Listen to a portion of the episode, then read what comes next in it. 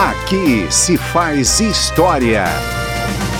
Brasília, 5 de outubro de 1988. Plenário do Congresso Nacional. Depois de duas décadas de regime militar, o país promulga a sétima Constituição.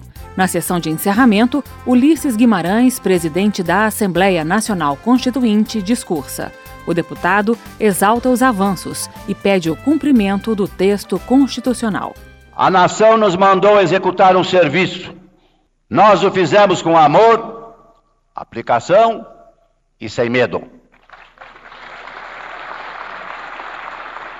A Constituição certamente não é perfeita. Ela própria o confessa ao admitir a reforma.